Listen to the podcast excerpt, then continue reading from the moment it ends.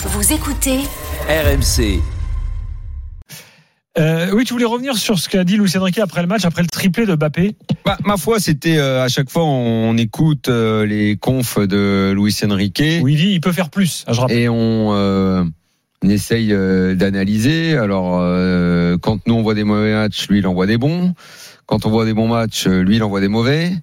J'ai l'impression contre-pied. J'ai l'impression qu'il veut toujours euh, un peu dire le contraire de ce qu'on voit et tout, et qu'il y a que lui qui comprend quelque chose et nous on comprend rien.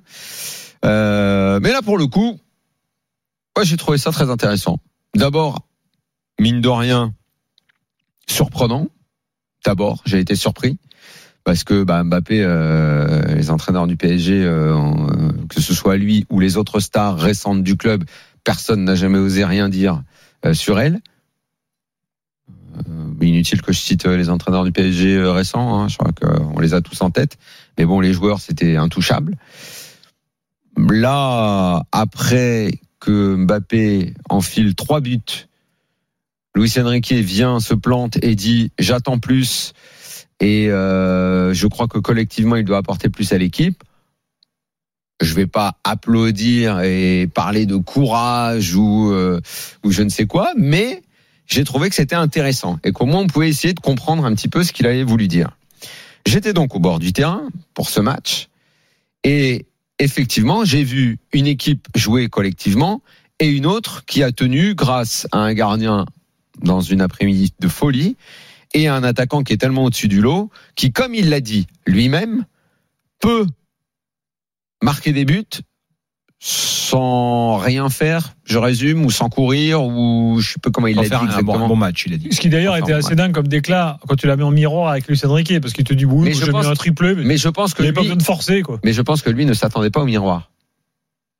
Je pense qu'il ne s'attendait pas à ce que Luis Enrique dise ça. Ah d'accord, oui. Tu vois, il s'attendait pas à être dans le miroir.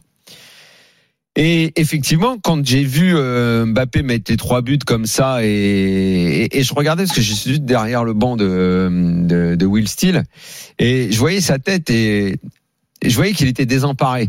Parce que j'avais le sentiment, et je crois, il l'a un peu confirmé dans sa conférence de presse, il dit, merde, on est en train quand même de faire un bon match, quoi. Ça joue bien, euh, mon équipe fait ce que je demande, et on a ce gars-là qui, dès qu'il touche le ballon, bim, va me planter trois buts. Et à chaque fois, il se retournait avec une tête, genre, pff, bon, pff, on peut rien faire alors, c'est ça le truc. Mm. Et il faisait ça quand Donnarumma faisait des gros arrêts, et après les trois buts de Mbappé. Parce qu'en dehors des trois buts de Mbappé, eh ben, il y a rien eu. À chaque fois, je vous jure, c'est Rien vraiment eu de la part de Mbappé ou de la part du de PSG Mbappé. De Mbappé. À chaque fois qu'il recevait un ballon, qu'il faisait un appel, tu sais, tout était mauvais. Il a tout raté. Euh, Vraiment, c'était surprenant, voire choquant. Il faisait une passe, c'était raté. Il redescendait pas défendre. Il se replaçait pas. Euh, il, il tentait quelque chose, un dribble, ça passait pas. Euh, il y a rien, quasiment rien n'est passé. Mais le mec a mis un triplé. C'est extraordinaire. Alors, est-ce que s'il a mis un triplé, on peut pas le critiquer? Bah, moi, moi j'ai envie de le critiquer parce que j'ai pas envie de voir un Mbappé qui ressemble à Ronaldo en fin de carrière. Et moi, samedi, j'ai vu Mbappé comme je j'ai vu euh, Cristiano Ronaldo à Manchester United ou euh, la dernière année de Cristiano Ronaldo à la Juve, par exemple. Tiens, le mec, ah merde, on peut rien dire. À chaque fois, il claque un but. Ouais, sauf que qu'est-ce que tu fais pour le collectif en fait? Alors, on va me répondre, bah idiot, il met des buts pour le collectif. Ouais, d'accord. Sauf que euh, dans le jeu, j'ai quand même le sentiment que l'équipe elle est en régression. Alors c'est pas que de sa faute à lui. Ce serait dur de dire que c'est que de sa faute à lui. Euh, mais entre le projet vendu par Luis Enrique et ce qu'on voit samedi, c'est c'est pas ça. Le Est-ce projet que le- collectif de est-ce que le problème de, du PSG aujourd'hui, c'est Mbappé? Non, ce que j'ai dit, je serais injuste Ouais. de tout lui mettre sur le dos. Ouais. Mais euh, Parce que néanmoins, la semaine, elle est, elle est compliquée pour le Bien sûr. Elle est, bien elle sûr. est en termes de Néanmoins, tu es bien obligé de te rendre compte sur un que 3-0, entre, mais- entre ce qu'il a vendu, Luis Enrique, et, et ce qu'on a commencé à voir, et ce qu'on a vu dans certains matchs, et ce qu'on a vu samedi, bah non, ce qu'on a vu samedi, c'est deux individualités au-dessus du lot. Il faudrait pas qu'on retombe là-dedans, et je suis persuadé que Luis Enrique a pas du tout envie de tomber là-dedans. C'est pas sa vision du foot. Donc au final, le fait qu'ils disent j'ai envie que Mbappé fasse plus pour le collectif, j'attends plus de lui, bah je trouve que c'est quelque part sain parce que c'est un joueur classe mondiale, hors du commun, et que moi j'aime quand on est exigeant avec euh, euh, avec les meilleurs. On doit être exigeant avec les meilleurs. Il doit montrer l'exemple. On attend de Mbappé qu'il soit Bon, la perfection, c'est tous les jours, c'est compliqué. Mais c'est vrai qu'à chaque fois qu'on le voit, on a envie qu'il nous donne le, le, le, le, le maximum. Que en Ligue des Champions cette semaine, bah, je l'avais pas trouvé bon. Il avait raté deux occasions qu'à mon avis, euh, il doit pas rater, ou en tout cas au moins 50%. Une sur deux, il doit mettre. Là, il fait un 3 sur 3. Mais dans le jeu, je le trouve éteint, fatigué. Il ne participe pas. Il n'est pas dans le collectif. Moi, ça, ça me dérange. Alors, Stéphane, est-ce que tu es d'accord d'accord pour dire qu'on n'a pas en ce moment la meilleure version de, de, de, de Kylian Mbappé, assurément. Après, moi, je, l'ai déjà dit, mais la, communication de Luis Enrique ne me convainc pas. Alors là, là c'est une vieille, une vieille ficelle de manager, c'est que quand on en, quand on joue, quand ton buteur marque des buts, tu peux le critiquer.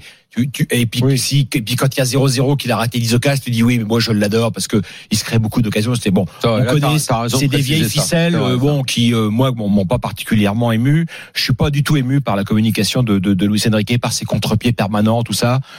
Je suis, plus, je suis plus attentif à ce que fait son équipe. Pour l'instant, je trouve que encore une fois, entre les discours et ce qu'on voit sur le terrain, il y a un grand, il y a un grand décalage.